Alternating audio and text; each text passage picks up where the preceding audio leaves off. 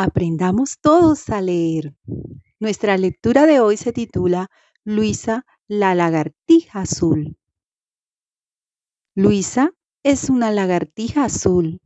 Luisa es una lagartija laboriosa. Luisa hace muchas tareas para los demás. A Luisa le gusta pasar sus ratos libres con Enrique. Luisa ama los libros.